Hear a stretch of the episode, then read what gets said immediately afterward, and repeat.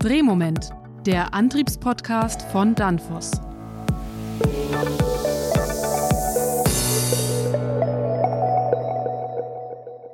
Hello, dear listeners. My name is Robert Weber, and we need to talk about energy. Not about coal or nuclear energy or LNG terminals. That is why we have started this special podcast series. Because the industrial sector can do much more. The keyword is electrification. When we started this podcast, we were in the middle of the corona pandemic. We were recording our episodes remotely. Today, that is what we call the new normal. Back then, rapid tests and vaccines did not exist yet. There was uncertainty in the industry and among many of the people we talked to. Millions of people were on short time work. Entrepreneurs were pessimistic about the future. Politicians put together several rescue packages for households and the industrial sector. Billions of euros were spent. In Brussels, the idea of the European Green Deal matured investments in resource saving technologies were to be rewarded. 13 episodes later, the corona pandemic is not yet over. The winter could once again become a major burden on the health system. But above all, the war in Ukraine and its impact on our energy supply worries many decision makers in the industrial sector. The German Minister of Economics, Robert Habeck, calls for energy saving and outlines crisis scenarios. Industry representatives support the minister's course. We discuss about energy terminals, which will be expensive, ways to reduce our energy consumption, the end of gas fired power generation, and the development of alternative energy supply chains. Also, coal is having a revival. That's bad for the climate.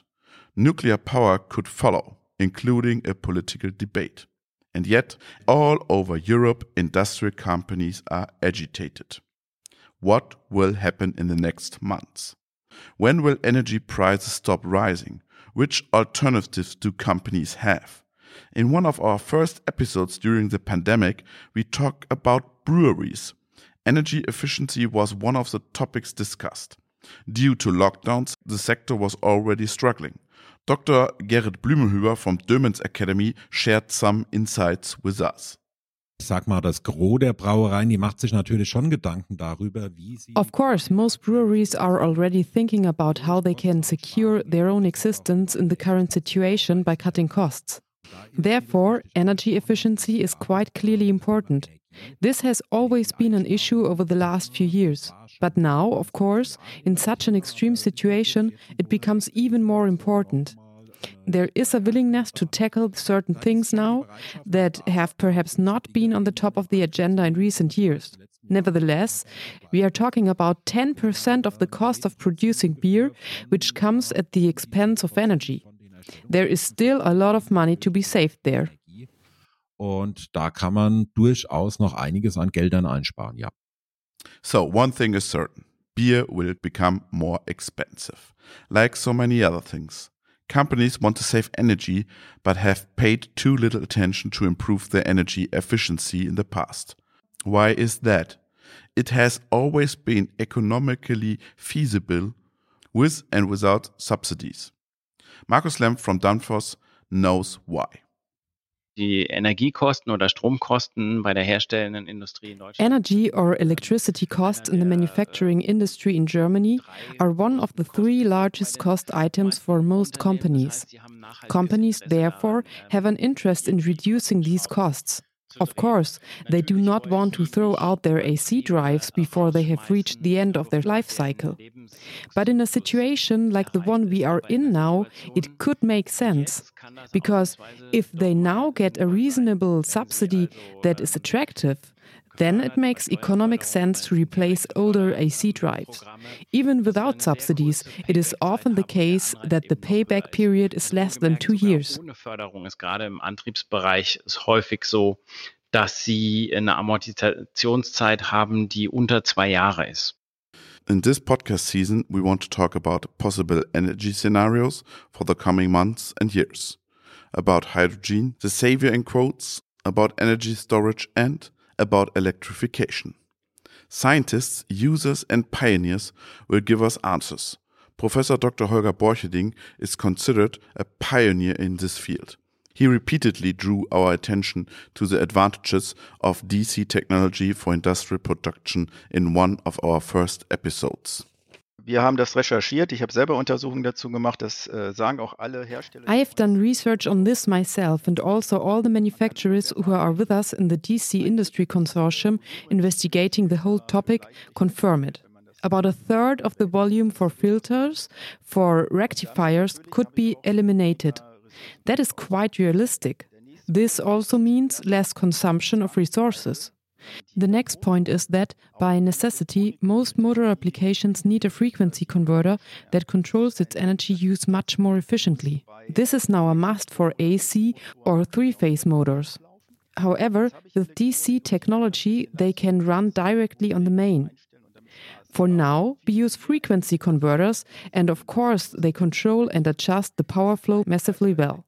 However, I want to make clear that with DC technology, I save much, much more energy than the simple savings through not having conversion losses anymore.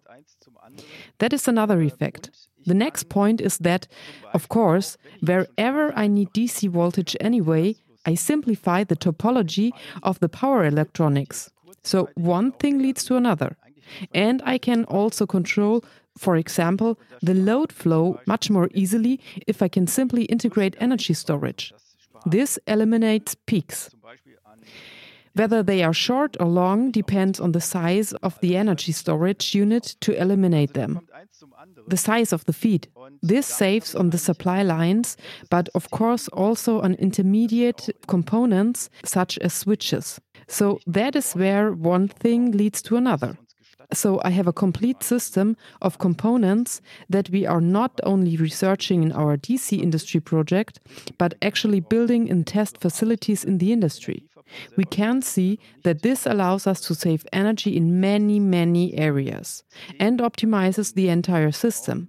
And I would say to have this smart factory of energy consumption as the ultimate objective that can control its own energy consumption and not only relies on the grid to always provide that. Richtung Energieverbrauch am Ende zu haben, die ihren Energieverbrauch selber steuern kann und nicht einfach äh, darauf angewiesen ist, dass das Netz das immer hergibt.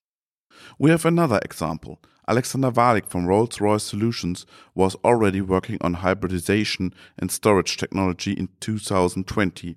At that time, those topics were rather considered buzzwords. However, today they are even more relevant. This is what Alexander Walik shared with us. Nee, produzierende Industrie ist auch ein, ein Grundbereich. Ähm, wir haben da Kunden. We have industrial customers who actually use energy storage solutions to limit peak loads. If a large production line starts up, then it sometimes briefly draws on more power from the grid than in normal operating mode. And large industrial customers then also must pay for that peak power supply for the maximum quarter hour peak load in the year. If you can lower that in that range by then drawing the energy for those moments from our own energy storage, then that brings significant benefits. Again, it is the manufacturing industry that benefits. Und auch da ist es dann eine produzierende Industrie, die davon. Energy storage is definitely an important topic, but in Denmark, they also tap into completely new sources of energy. They are extracting the energy from the sewage treatment plants. Mads Warming from Danfoss told us this in episode 10. What is very crucial to understand uh, is that in opposite to what we see other places, uh, that the Marselisborg plant is not added anything from outside. It's it's uh, um, to put it simple, it's basically household wastewater. Where we see a lot of other facilities, they either get sludge from other facilities or they get stuff from the food industry which contain a lot of energy and carbon and so on. So so what I really find unique is that the Aarhus facility here is purely based on using the energy which come out of to be direct uh, the toilet of, of normal human being. It's not because there's a lot of industrial load or or there is wind energy or solar energy or anything like that. It's purely what you can get out of the wastewater itself and which come into the that one facility. And that is unique. And I think that's very important to have in mind. And the reason for it is then that because of that, uh, one can copy what have been done in Aarhus. You don't need to have a specialty raised where you can get sludge from other places or you can get that and that. You just need normal household wastewater. Time is a crucial factor. We have promised ourselves in the pandemic to finally do something. Unfortunately, few people talk about the Green Deal nowadays. This time we have to do better because the technologies have been around for a long time. Take knowledge with you into your daily work routine. Let yourself be inspired by the ideas of our experts.